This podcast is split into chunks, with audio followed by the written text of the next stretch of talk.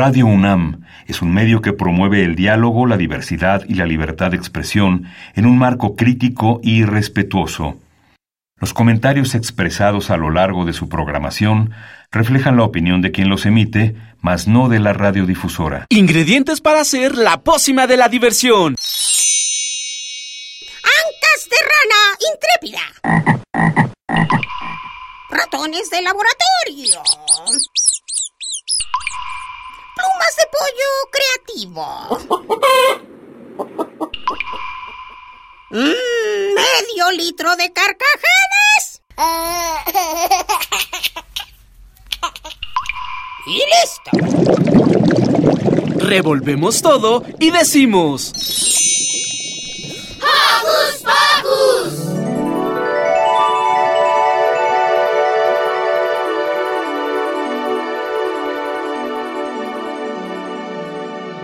Queridos Coco Escuchas, yo soy Silvia, los saludo con un sonoro beso y quiero decirles que me da mucha alegría saber que nos escuchan al otro lado de la radio. Yo soy Santi y los saludo con un sonoro abrazo. Mandamos saludos a nuestros Coco Escuchas y al super equipo de producción, Carmen, Lilith y Luis. Este 2021 se celebrarán los 200 años de la consumación de la independencia de México. ¿200 años? Sí, 200 años de la entrada triunfal del ejército trigarante encabezado por Agustín de Iturbide a la Ciudad de México. Este hecho marcó el inicio de México como nación independiente de España.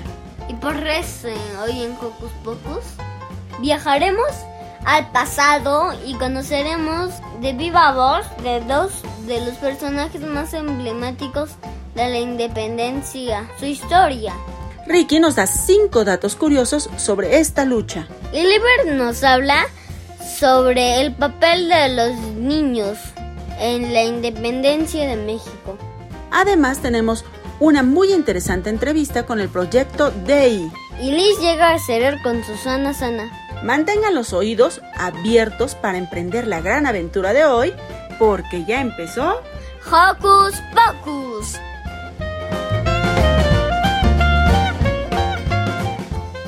Quédate en casita y no olvides que nos gusta saber de ti.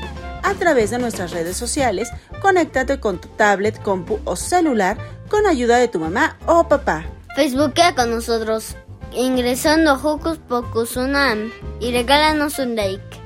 Pero si te gustan las frases cortas, encuéntranos en Twitter como arroba Hocus Pocus-unam. Síguenos y pica el corazoncito sin romper la pantalla y sé parte de nuestra comunidad.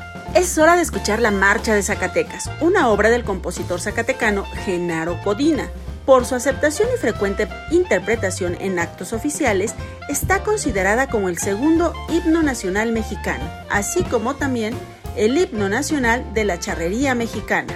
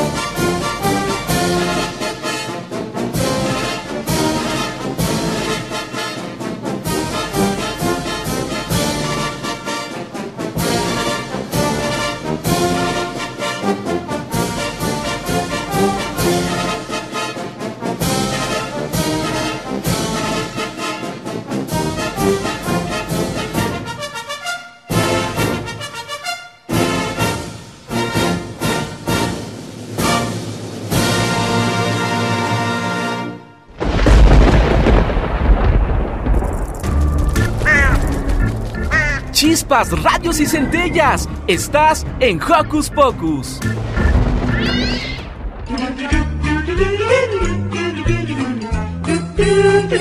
¿Listo micrófono? ¡Yeah! ¿Listo invitado? ¡Yeah! ¿Listas las preguntas? ¡Yeah! Tres, dos, al aire. Ahora va la entrevista.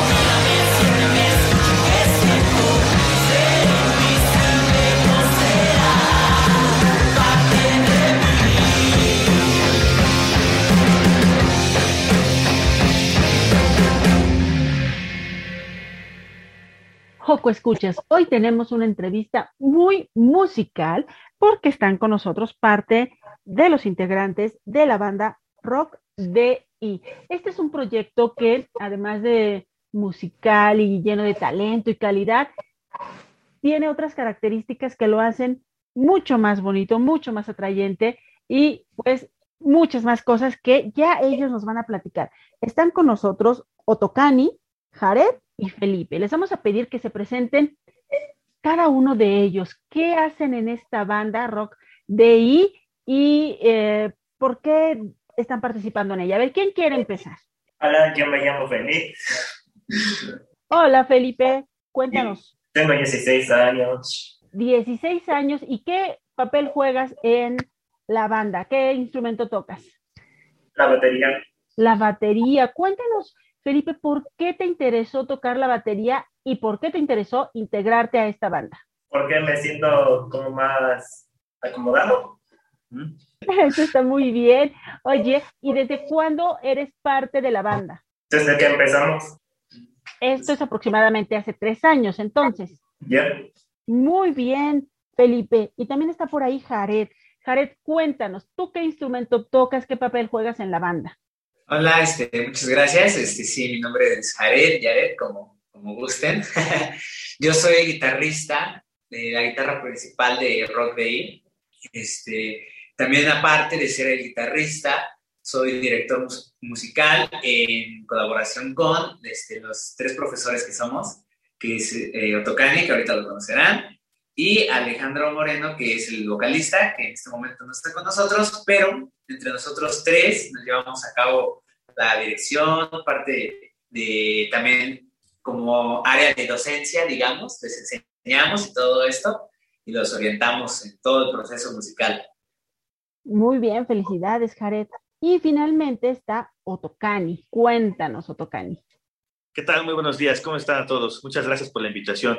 Sí, mi nombre es Otocani Álvarez. Yo soy el director musical en colaboración con Jared y con Alejandro. Eh, y aparte soy bajista y pues hace tres años fundamos la, la banda en colaboración con los chicos después de un proceso de, yo creo, cinco años, contando esos tres años, obviamente, dos años previos, impartimos clases de música a personas con alguna discapacidad, principalmente intelectual, y pues de ahí como que fue surgiendo la idea de formar algo ya como más consolidado. Iniciamos como talleres musicales y después comenzamos con un ensamble y después ya ese ensamble quisimos que tuviera un nombre, una vida propia que pudiera como generar algo, ¿no? Generar algo tangible, que pudiera eh, formar parte de una historia en la música. Entonces de ahí fundamos Rock Day. Entonces, este proyecto tiene años de historia, años de trabajo. No solamente son los tres años que tiene de formada la banda, sino cinco años atrás. Ya nos dijiste que comenzó dando, siendo un proyecto de docencia, digamos, donde ustedes daban clases y demás. Pero ¿qué les motiva? ¿Qué les motiva a formar una banda que, eh, digamos, el nombre largo sería rock con discapacidad intelectual? Así es, rock, la, la, la palabra DI es abreviación de discapacidad intelectual, que en un inicio surge como puros chicos con discapacidad intelectual y actualmente tenemos gente con discapacidad auditiva. Tenemos una chica que es sorda, que es percusionista en la banda. Y yo creo que surge de, de querer como hacer que la voz de ellos se escuche, ¿no? Eh, eh, creo que de repente lo que pasa muy frecuentemente en el tema de discapacidad y mucho en el tema de discapacidad intelectual, siento que de repente las personas sin discapacidad opinamos por las personas con discapacidad, ¿no? Les damos la, somos como si fuéramos la voz de ellos cuando no tendría que ser así, ¿no? Más bien ellos tendrían que hacer lo propio que les gusta. Entonces, eh, de esa como necesidad de comunicar de ellos nace la banda y, la manera de componer, lo que hacemos es eh, siempre darles como un espacio creativo y libertad creativa para poder hacer ritmos en la batería, por ejemplo, Felipe, o por ejemplo, cuando hacemos las letras, las letras de las canciones, hacemos lluvia de ideas, ¿no? Por ejemplo, hicimos una canción sobre el Día de Muertos. Entonces fue, ¿qué se nos ocurre el Día de Muertos? ¿No? Y juntar ideas, ¿no? Ah, pues bueno, esto, esto, esto, esto. Vamos haciendo una lluvia de ideas y después los, los maestros nos encargamos como de ir acomodando esas estructuras, ¿no? En este, entonces más o menos como que es ese proceso para lograr las canciones y es por eso personas con discapacidad intelectual y ahora con discapacidad auditiva. Eso es maravilloso porque justamente como tú bien dices, lo importante es que cada quien sea dueño de su voz y cada quien busque cómo eh, manifestar esa voz, cómo dar a conocer lo que piensa, lo que siente. Y esta es una gran oportunidad para los chicos que integran la banda. Cuéntanos, Jared, ¿cuántas personas integran esta banda Rock Day? Um, siempre que nos hacen esa pregunta no estamos seguros. de repente son, algunos se suman, este, hay gente que de repente nos apoya extra ahí en, los, las percusiones, pero aproximadamente somos 10, más o menos unas 10 personas, este, digamos como banda completa, seríamos total, total 10. ¿Nos puedes decir los nombres de los integrantes, digamos, de los integrantes de esta banda base que sería como la completa? Sí, ¿me ayudas? ¿Qué, ¿Quiénes están en la banda? Yo, Ajá. Diego, Diego Armando, que es guitarrista, Ale, Alejandra Pajardo, que es tecladista, Jennifer. Jenny, Jennifer López Pacheco, que es percusionista con, con una cortina chinas, este, también está eh, Alondra. Aldo, Alondra, Kevin, Kevin, María de los Ángeles, que es la chica sorda, uh -huh. Miriam, Bien, pues, Miriam Crisbel, este, bueno, el profesor Otocani, yo y a este Alejandro. Sí. Creo que, Pues sí, un que gran número de participantes. Oye, eh, Felipe, cuéntanos cuál es la canción que más te gusta de la banda. Invisible y Día de Muertos. ¿puedes cantarnos un pedacito? ¿Quieres cantarnos un pedacito? Es que no me lo sé. Se, se la sabe nada más el ritmo. A ver, tararea, ¿cómo va el ritmo? Eh, antójanos escuchar esta banda, Felipe. Bueno, la verdad es que la- ambas canciones, déjenme les come- comentarles. La canción de Invisible fue el último, es el, el último lanzamiento que tenemos en plataformas digitales, que forma, es una canción que nos gusta mucho a nosotros y es una, una canción que creamos en el 2019, en el año pasado, gracias a, a un proyecto que sacamos junto al Centro Cultural de España en México, con la intención de pues, visualizar un poco cómo vivían las personas con discapacidad en la contingencia. Entonces, junto al Centro Cultural España, nosotros, eh, el proyecto de Rock Day surge de la Asociación Civil Armonía e Inclusión AC. Nosotros somos la, asociación y creamos Rock Day. Entonces, Armonía e Inclusión colabora con el Centro Cultural de España en un proyecto que se llama, que se llama La Discapacidad en la Contingencia. Y este proyecto lo que hizo fue tener músicos de España, de México, de Perú y Rock Day, y juntos creamos una canción a la distancia que se llama Invisible. Y es una canción que habla sobre la importancia de visibilizar a las personas con discapacidad, respetando los derechos de las propias personas con discapacidad. Y tiene una frase muy, muy poderosa, muy importante, que es nada sobre nosotros sin nosotros. Es una frase que se crea en la Convención de los Derechos de las Personas con Discapacidad y precisamente habla de eso. No hacer nada sobre las personas con discapacidad sin tener a las personas con discapacidad.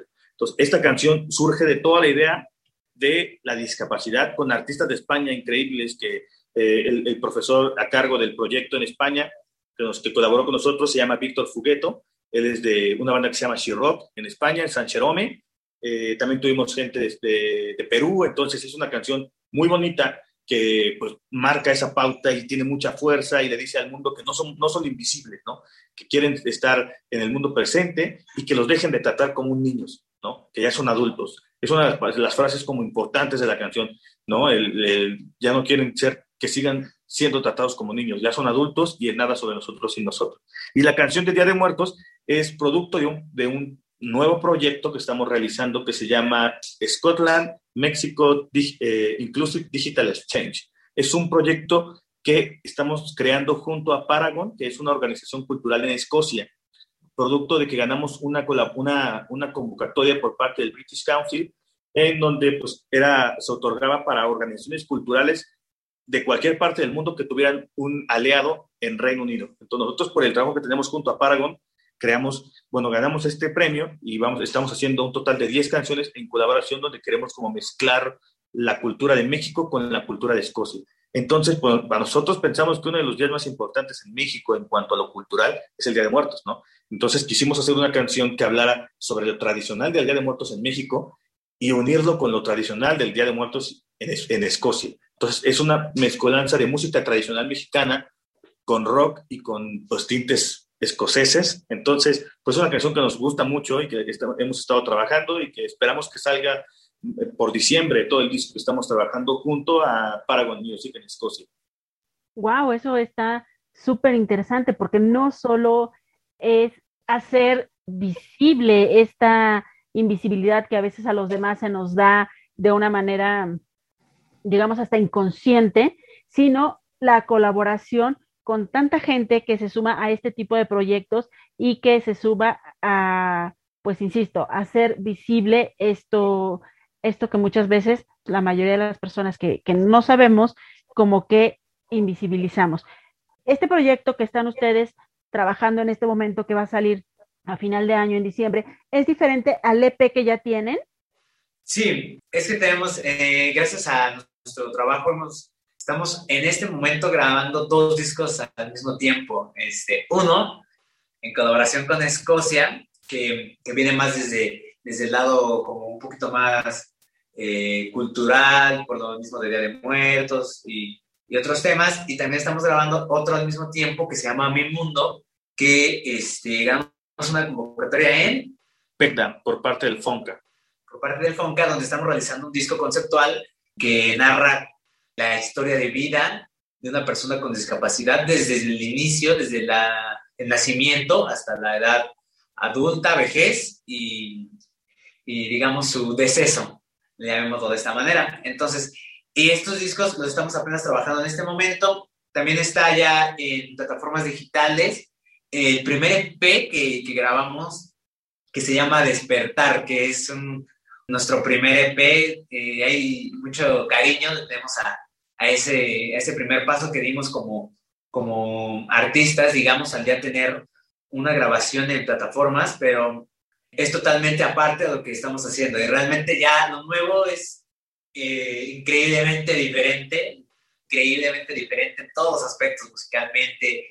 Este, tiene en ejecución, al momento de tocarlo fue también un reto de grabarlo, que de ahorita lo estamos haciendo, hay canciones que estamos grabando, y es un reto totalmente, pero le llamamos hasta la, la otra cara de Rock Day, ¿no? Ya es como un nuevo inicio, le decíamos, lo platicábamos, que ya es un nuevo inicio, es una nueva cara de Rock Day, más rockera, con más ganas, con mejor, porque ya los chicos tocan, ya son unos músicos excelentes, los chicos ya, ellos son creativos de una manera increíble, ya proponen de una manera totalmente diferente de cómo fue el primer disco a esto que estamos haciendo, hay un mundo de diferencia. Entonces, sí, ese primer EP le tengo mucho cariño, pero sí, lo nuevo que viene este, está increíble en todos los aspectos.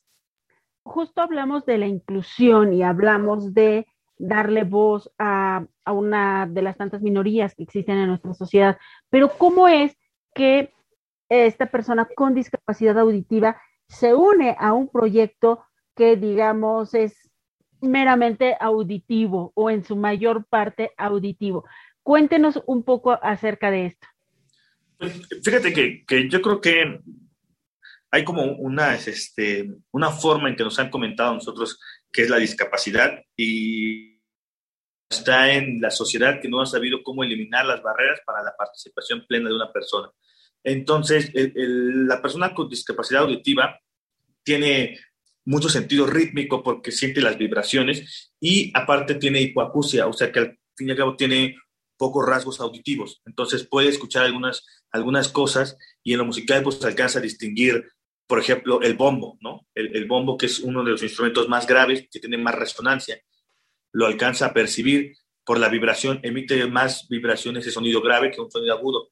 Entonces, ella tiene la, la, percepción a través de la vibración de los sonidos. Ha sido muy fácil, la verdad es que es una chica muy inteligente, entonces prácticamente trabaja de esa manera, nosotros le explicamos y casi hacemos como partituras y le explicamos en dónde van cada golpe, en qué momento, y ella como que cuenta la, las, los tiempos. En, un, en, un, inicio iniciamos trabajando con, con, luces, o sea, poníamos un metrónomo que marcaba la luz y ella sabía que cuando prendía el foco tenía que pegarle al instrumento, ¿no? Y después ha ido, lo hemos ido desarrollando hasta concretarse que ya toque una banda en un ensamble, donde son 10 músicos y ella tiene que ir al tiempo, al ritmo, en todos los sentidos, ¿no? Entonces creo que la realidad es que muchas veces nosotros como docentes o como sociedad en general le ponemos la barrera antes de poder buscar alternativas para la participación de ellos. Pues maravilloso, maravilloso este proyecto de rock DI que busca alternativas, que fomenta la inclusión y el trabajo en equipo, el trabajo en equipo, la, la hermandad del compañerismo con todas estas colaboraciones en las que están y que además busca destacar la cultura mexicana, como ya nos dicen en esta canción de Día de Muertos. Por favor, díganos en dónde podemos encontrarlos, cuáles son sus redes sociales, la plataforma de la que nos hablaba Jared. Este, pueden encontrar en nuestras redes sociales como Rock Day, ya este, en todas las plataformas. En Instagram estamos como Rock Day-bajo. En Facebook estamos como Rock Day. Pueden encontrarnos también en eso es en cuestión como de fotos, videos, y ya en cuestión musical pueden encontrar nuestra música en todas las plataformas digitales. Esto me refiero a Spotify, Apple Music, Amazon Music, Deezer, creo que, o sea, la mayoría de, de todas las plataformas que existen para el streaming musical, ahí nos pueden encontrar. Estamos como Rock Day, igual estamos ahí actualmente promocionando nuestro, nuestro sencillo que, que es Invisible. Y también tenemos ahí mucho más material muy, muy chido, nos gusta mucho, que próximamente estará por salir, así que pueden checar nuestras plataformas porque se viene mucha música, mucho rock y mucha inclusión. Pues maravilloso, muchísimas gracias por compartir con el público de Hocus Pocus esta experiencia, este proyecto, su talento y su música. Y bueno, abrimos este programa con Invisible, ¿qué les parece? Sí, cerramos esta entrevista con Día de Muertos. Yeah. ¿Bien, eh, Felipe? ¿Te ¿Te parece bien? gusta que cerremos la entrevista con la canción de Día de Muertos? La van a poner, no la vas a tocar. Ah, sí. Así sí. Ya habías Muchísimas gracias, Felipe, Otocani y Jared. Gracias por compartir con Hocus Pocus. Muchísimas gracias a ustedes por la invitación y nos vemos pronto.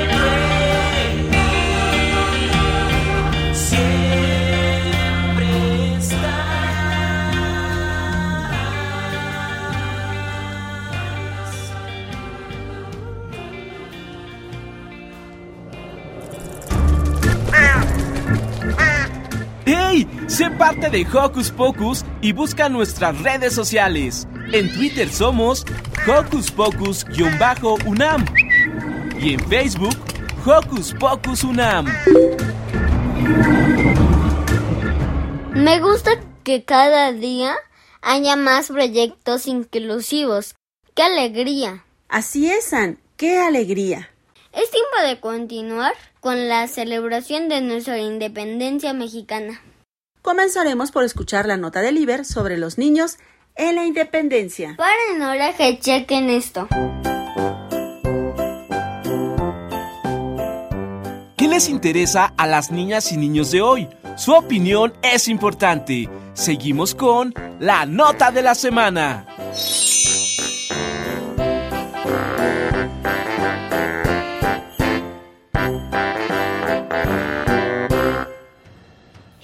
Personajes piensas cuando escuchas la palabra Guerra de Independencia? Quizás en Miguel Hidalgo, en Morelos, en Allende, en Josefa Ortiz de Domínguez, pero en aquella guerra hubo quienes cambiaron sus resorteras y juguetes por armas con tal de que México fuera libre. Hola amigos de Hocus Pocus, soy Liber Nahuali y hoy quiero platicarte de los niños que participaron en la Guerra de Independencia de México.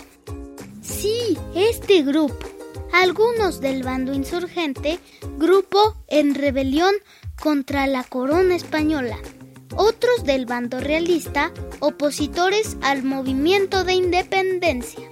Fueron parte importante de la historia de México. El ingreso, principalmente de los niños, a las tropas insurgentes o realistas se daba entre los 7 y 8 años. Una vez que habían sobrevivido a enfermedades como la viruela o el sarampión, pues en ese tiempo muchos niños morían antes de cumplir 7 años, debido a que las condiciones sanitarias no eran buenas, eran terribles, horribles. Fue Morelos quien con la finalidad de formar jóvenes para la guerra insurgente, formó un regimiento de niños llamado los emulantes, pues imitaban las acciones de Morelos y sus generales. Uno de estos emulantes fue Juan Nepomuceno Almonte. Fue el hijo de Morelos, aunque él no podía reconocerlo por ser cura, por ello lo presentaba como su sobrino. Juan admiró muchísimo a su padre y luchó a su lado contra los realistas. Los soldados le llamaban el adivino, pues era muy astuto y listo como el niño artillero.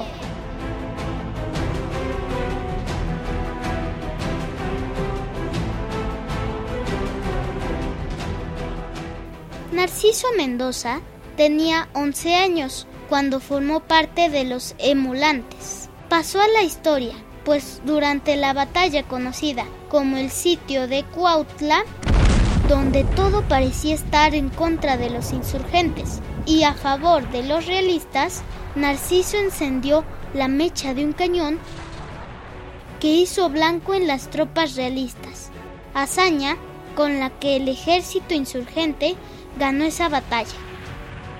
Narciso fue felicitado por toda la tropa hasta por el mismo Morelos, quien le dio el grado de alférez. Por esta acción, Narciso Mendoza pasó a la historia con el alias de El Niño Artillero. Las tropas realistas contaron con la presencia de José Timoteo Rosales, de 11 años, Vidal Alcocer, de 13 años, Pedro María Anaya, de 15 años, Manuel Lombardi de 12 años y Antonio López de Santa Ana, quien años más tarde se unió al ejército insurgente. Soy Liber Nahuali. Nos escuchamos pronto.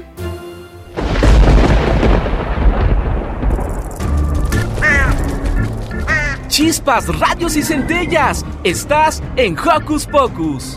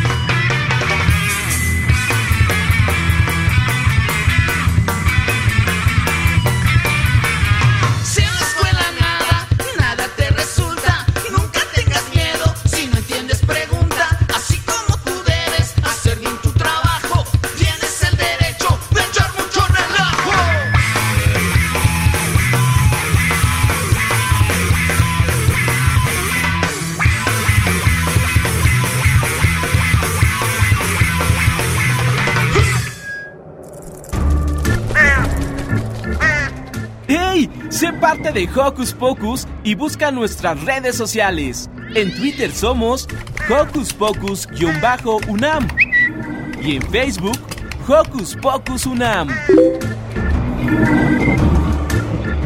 Qué cosas tan interesantes, ¿no crees, Sil? Claro, San, y también muy interesante la entrevista histórica que nos prepararon Dani y Demian. Sí, eh, está buenísima. Súbenle a la radio. Conocen un poquito más de personajes que dejaron huella. Ahora sigue la entrevista histórica.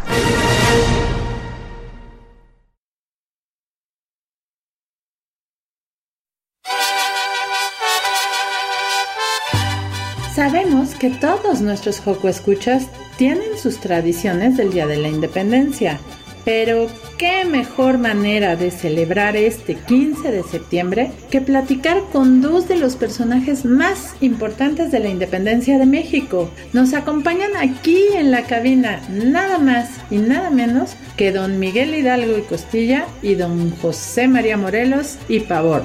Un honor tenerlos aquí. Muchas gracias a ustedes por la invitación. Es muy bonito poder compartir un tiempo con los niños. Estamos muy contentos de estar aquí, en este día tan especial. Bien, pues lo primero que quisiera preguntarles es que nos contaran dónde nacieron y cómo fue su infancia. Empecemos con usted, don Miguel. Claro, claro. Mira, yo nací en Pénjamo el 8 de mayo del año de 1753. La vida en Pénjamo era tranquila y mi infancia fue muy feliz. Mis papás me pusieron un nombre muy largo, de verdad largo, pues así se usaban en esa época, pues con nuestros nombres honrábamos a los ancestros. Y vaya que seas muy largo. ¿Nos lo dice completo, por favor? sí, a ver si los pequeños Joco escuchas lo pueden repetir. Yo me llamo Miguel, Gregorio, Antonio, Ignacio, Hidalgo y Costilla, Gallaga, Mandarte y Villa Señor. Pues sí que está difícil acordarse de tantos nombres. Seguro tenía usted una excelente memoria. Pero la verdad, todos los mexicanos le decimos Don Miguel Hidalgo, padre de la patria. Y seguro que a sus papás eso también les gusta mucho. Seguro que sí, querido Miguel. Ted Don Morelos, cuéntenos por favor, ¿dónde nació? Yo nací el 30 de septiembre de 1765 en la ciudad de Valladolid, que hoy se llama Morelia. Mi familia era muy humilde y no tenía apenas lo más necesario para vivir.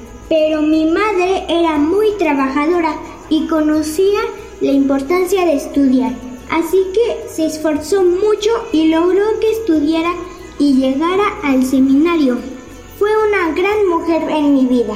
Y los mexicanos le debemos mucho, pues fue justo durante sus estudios en Valladolid que se conocieron, ¿cierto? Sí, así es. Yo estudié en el colegio de San Nicolás, Valladolid, y me esforcé tanto que me fue muy bien, e incluso llegué a ser rector, que es como un director de todo el colegio.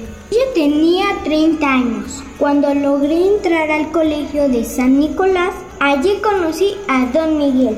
Cuando ya era rector y aunque nunca me dio clases, yo como todos lo admirábamos muchísimo y nos empeñábamos en sacar buenas notas. Después tuvieron que separarse por un tiempo, según sé. En 1803 yo me hice cargo de la parroquia de Dolores, una población en Guanajuato. Sí, cuando mi papá murió yo me hice cura de una iglesia en Churumuco, en Michoacán. Eso era algo muy importante, pensando que yo tenía un origen humilde. ¿Y cómo fue su vida en ese momento? Yo me sentía muy triste pues veía a los pobladores agobiados por la pobreza, la ignorancia y las enfermedades. Así que como siempre, con mucho empeño, traté de mejorar las condiciones de mis feligreses, casi todos indígenas. Les enseñé a cultivar viñedos, a criar y cuidar abejas.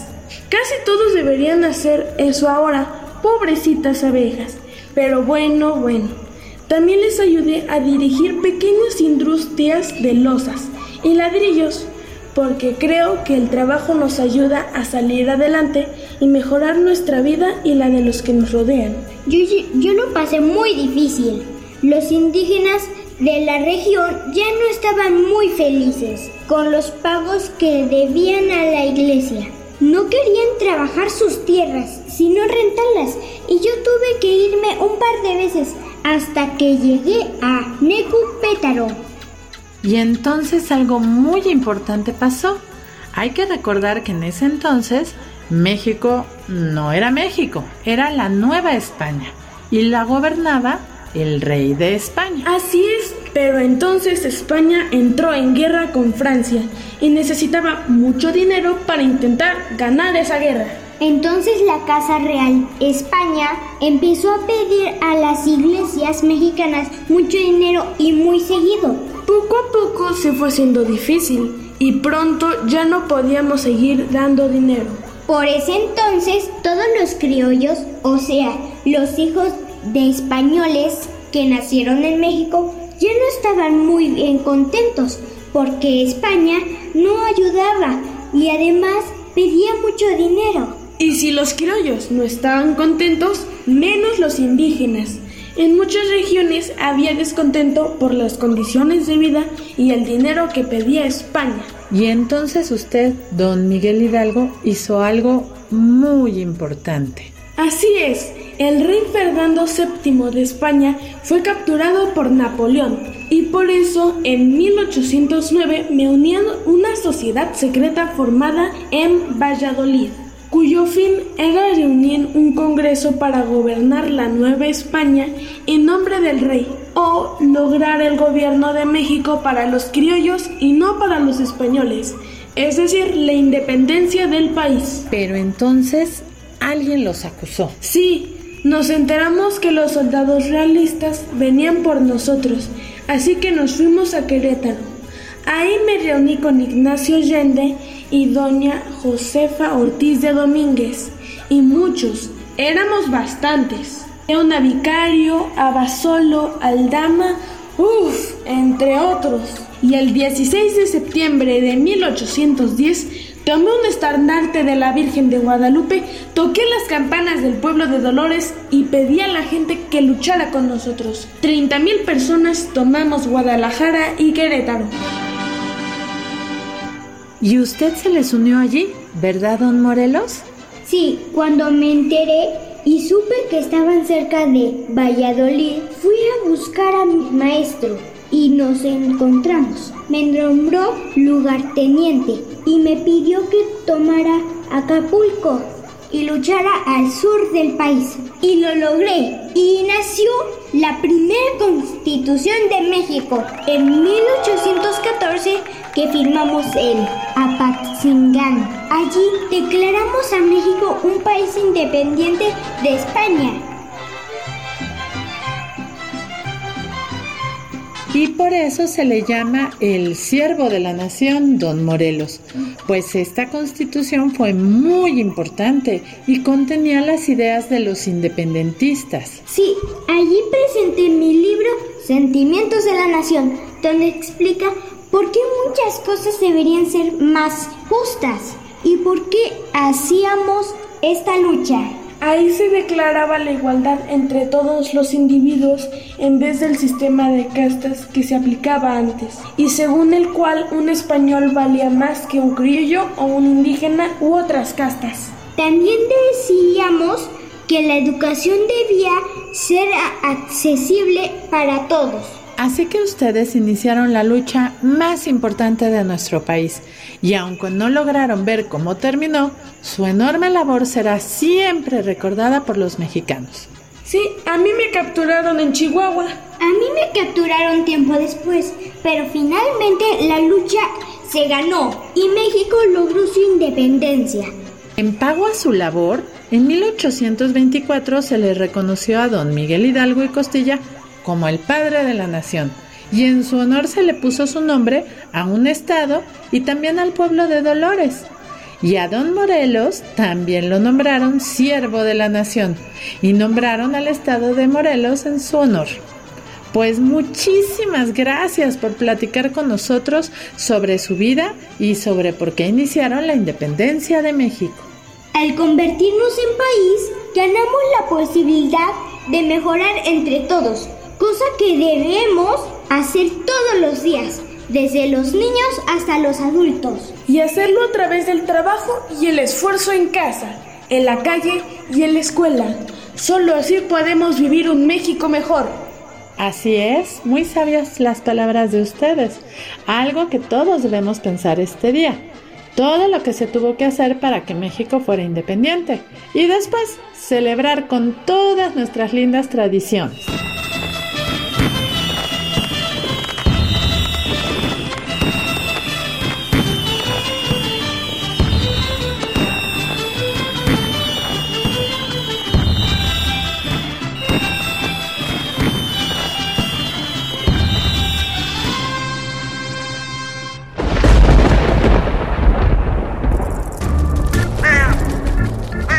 Chispas, radios y centellas. Estás en Hocus Pocus.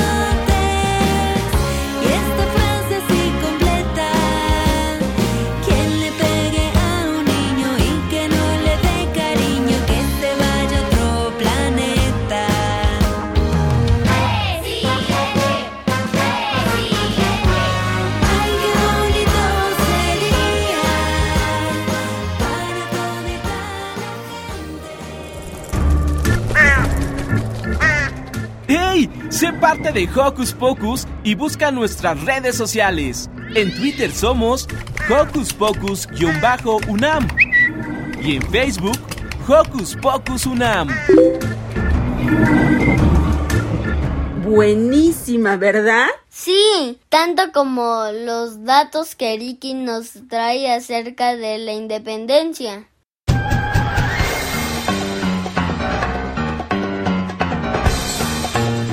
Investigaciones Especiales de Hocus Pocus presenta.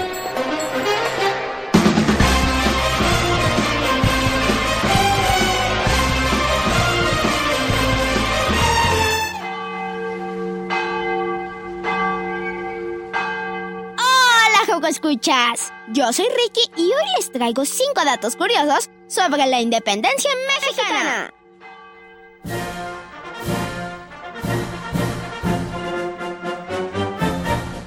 Se terminó el 28 de septiembre, pero se celebra el 15 debido a que Porfirio Díaz nació ese día y quiso conmemorarlo, aprovechando que este día comenzó la lucha.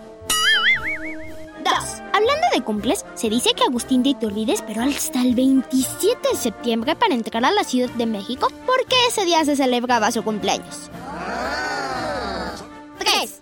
Retomando a Porfirio Díaz, él fue quien en 1896 dio el primer grito de independencia en el Zócalo capitalino. Hasta mandó traer la campana de Dolores. ¡Viva México! ¡Viva! ¡Viva México! 4. Continuando con primeras celebraciones, varias de ellas se hicieron en la Alameda Central de la CDMX y no en el Zócalo. 5. Los deliciosos chiles en hogada se prepararon por primera vez en el convento de Santa Mónica en Puebla, en honor de la entrada del ejército trigante y Agustín de Iturbide a la CDMX. Espero te hayan gustado estos datos curiosos. Yo soy Ricky y me despido. ¡Adiós!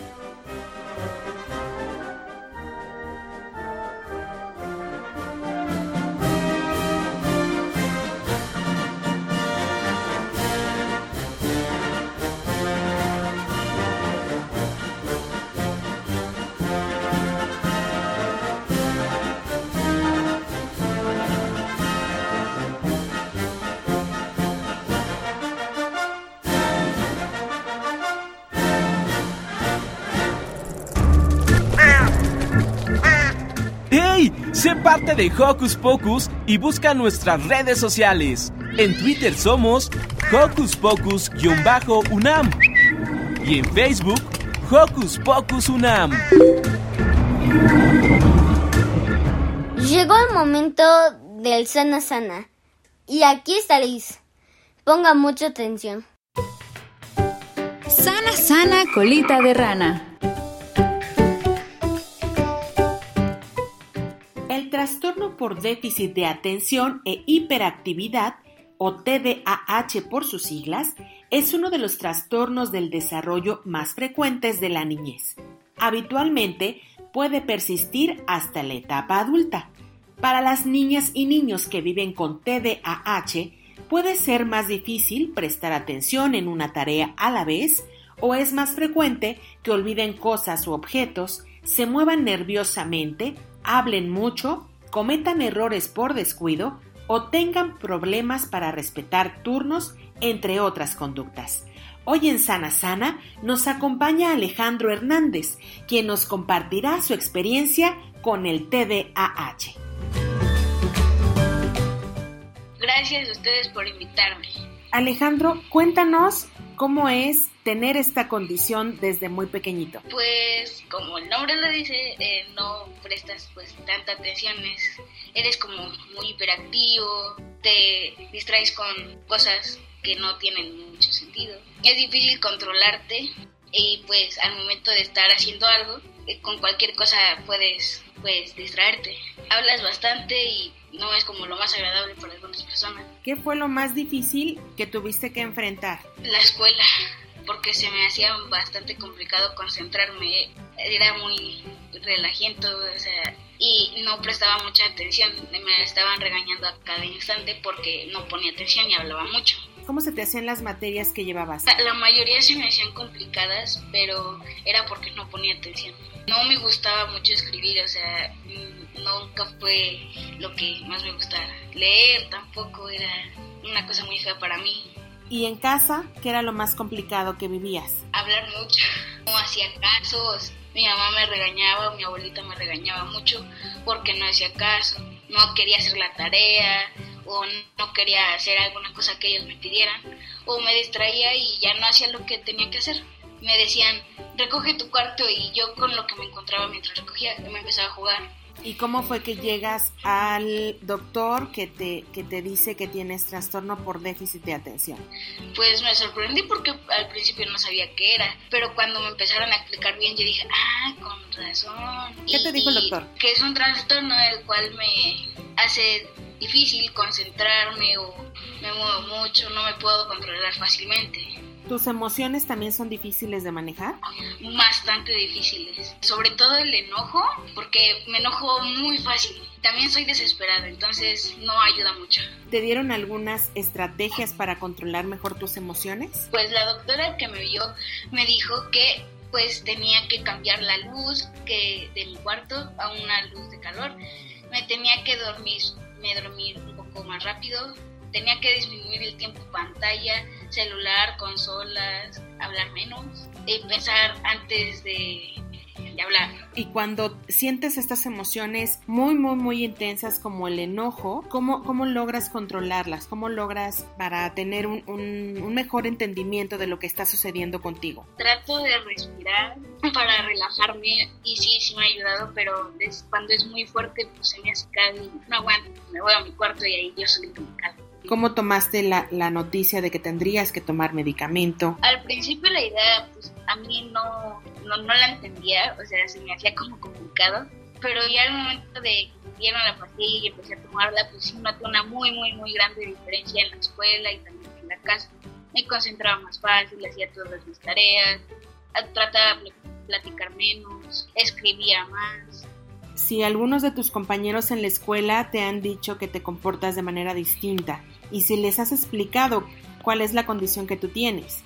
Sí, un amigo de, que ahorita va a pasar a segunda secundaria, que se llama Pablo, sí notó una gran diferencia en mi comportamiento y pues le di a entender todo lo que era y creo que él también fue. ¿Tú cómo te describirías ahora en comparación del niño que fuiste antes de llegar al hospital? Un poquito más paciente, bueno digo poquito porque no soy tan paciente que digamos, me enfoco más en las cosas, en lo que estoy haciendo. En la escuela mejoré mucho desde que me tomé la pastilla, pues fui el mejor, de hecho, en, este año. Que soy más alegre, ya me puedo calmar mucho más fácil. Era un niño que era relajento, pero que al mismo tiempo era bueno. Muchas gracias por invitarme. Yo soy Liz y nos escuchamos muy pronto aquí en Hocus Pocus.